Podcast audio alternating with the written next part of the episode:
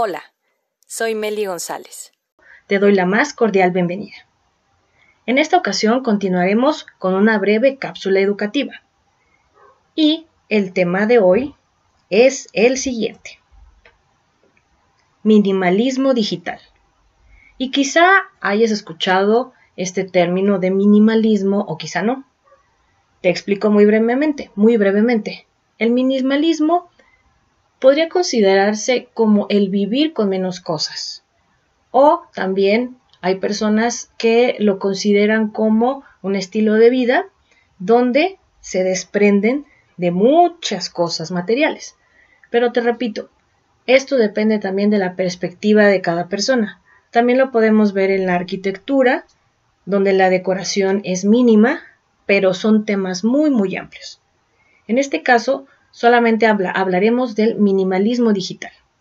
Y básicamente podríamos considerarlo como tener menos archivos o tener menos dispositivos para poder almacenar nuestra información.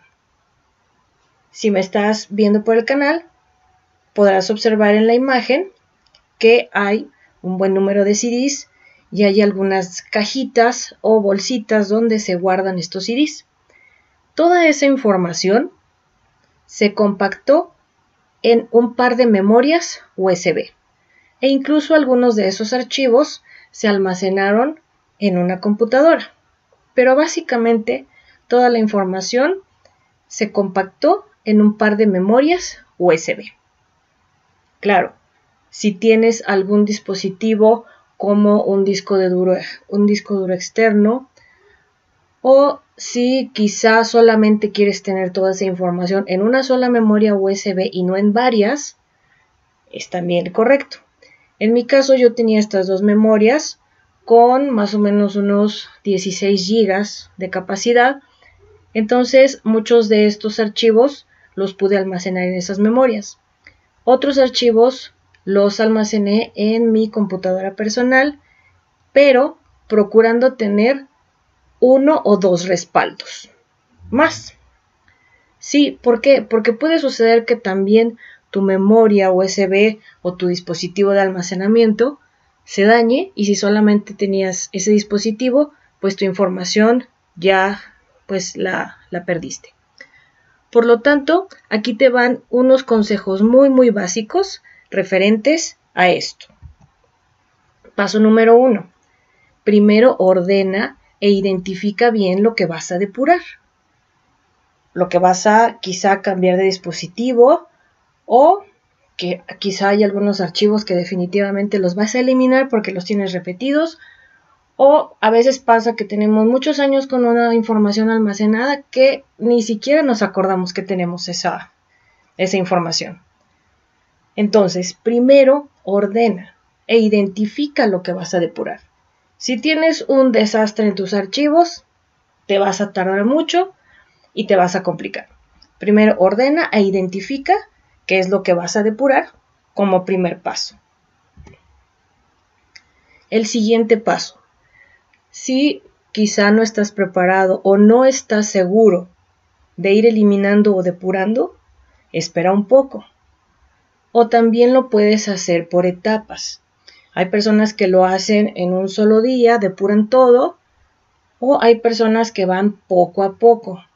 También sucede que tenemos muchos años con muchos archivos, muchos CDs inclusive, y tenemos que ir viendo qué es lo que sí vamos a necesitar y lo que no vamos a necesitar. Pero si no estamos seguros, podemos hacerlo por etapas.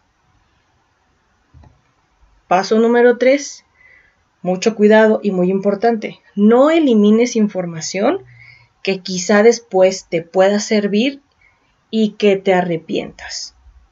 Por eso es muy relevante que tomes en cuenta el paso anterior. El paso número 2. Si no estás seguro o no estás preparado para hacer esa depuración, mejor espera. Porque es preferible que mejor tengas ahí la información, quizá en dos, tres CDs o que quizá te estorben de momento, pero a lo mejor es información importante. Entonces, no vale la pena que te apresures. Paso número 4. como te había mencionado, procura tener varios respaldos. Si tienes tu información en una memoria USB, procura tener otra memoria por si algo quizá pueda ocurrirle a tu memoria principal. O si tienes tu información en la computadora, puedes almacenarlo en una memoria USB o en un disco duro externo. E inclusive, ahora lo más recomendable es tener la información en la nube. Es decir, en alguno de los servicios que eh, mediante Internet te ofrecen como almacenamiento o para almacenamiento de información. Algunos tienen costo, algunos no, pero es recomendable que tengas tu información en la nube. Así podrás tener acceso a todos tus archivos desde cualquier parte del mundo.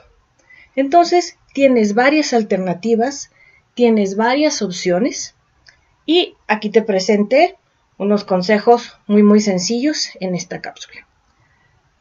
Regreso un poco a esta cuestión de simplificar la información. Si me estás escuchando, te platico que em, en la imagen que he estado mostrando son bastantes CDs y bastantes cajitas donde se guardaban esos CDs. Y todo eso lo pude compactar en un par de memorias USB y algunos de esos archivos los tuve que pasar a mi computadora personal.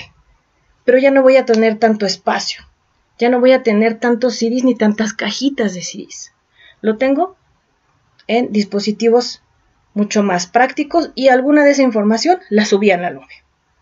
Bueno, espero que esta información te haya sido de utilidad. Yo me despido.